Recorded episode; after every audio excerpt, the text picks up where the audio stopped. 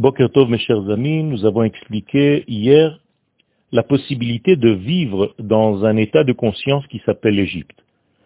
À tel point que la paracha qui clôture le livre de Bereshit nous dit Vayechi Yaakov Be'eretz Mitzrayim. Yaakov a le pouvoir de vivre même dans une situation telle que l'Égypte, même dans un domaine psychique, mental, d'étouffement tel que l'Égypte.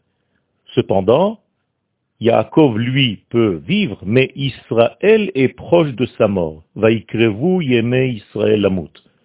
Bien entendu, il s'agit là des deux degrés de Yaakov, du peuple d'Israël, la capacité d'un côté d'être dans la libération totale, et ça c'est le nom de Israël, et l'autre côté, la capacité à rester et à vivre et à continuer son développement, même dans des moments d'exil, tels que le peuple d'Israël a connu durant son histoire, et ça c'est le nom de Yaakov. Il est donc clair que la question se pose, pourquoi donc descendre tellement profondément dans la matière, dans la conscience la plus basse, j'allais dire, de la création du monde. En effet, le degré le plus bas qu'on puisse atteindre s'appelle Mitzrayim. Eh bien, tout simplement parce qu'il y a là-bas un trésor.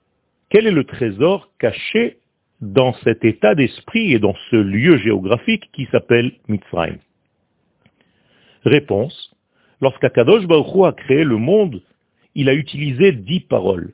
Ces dix paroles créatrices sont tombés dans les oubliettes et personne, aucun homme, personne dans l'humanité n'est capable de savoir qu'il y a un créateur de ce monde et que toutes ces forces sont en réalité tombées dans les oubliettes de l'histoire. Eh bien, ces oubliettes de l'histoire s'appellent Mitzrayim.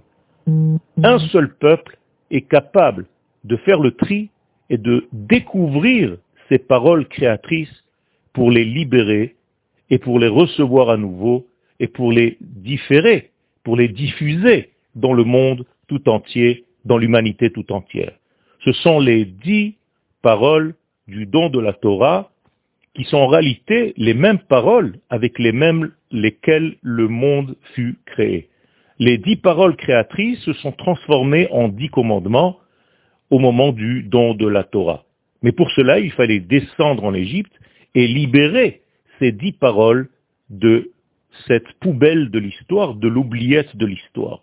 Donc Akadosh Baruchou, en quelque sorte, sa volonté était elle-même exilée en Égypte, et Yaakov, c'est celui qui est capable de descendre là-bas et de trouver les étincelles de vie pour les ramener vers la lumière et diffuser le nom d'Hachem dans le monde, dans l'humanité tout entière.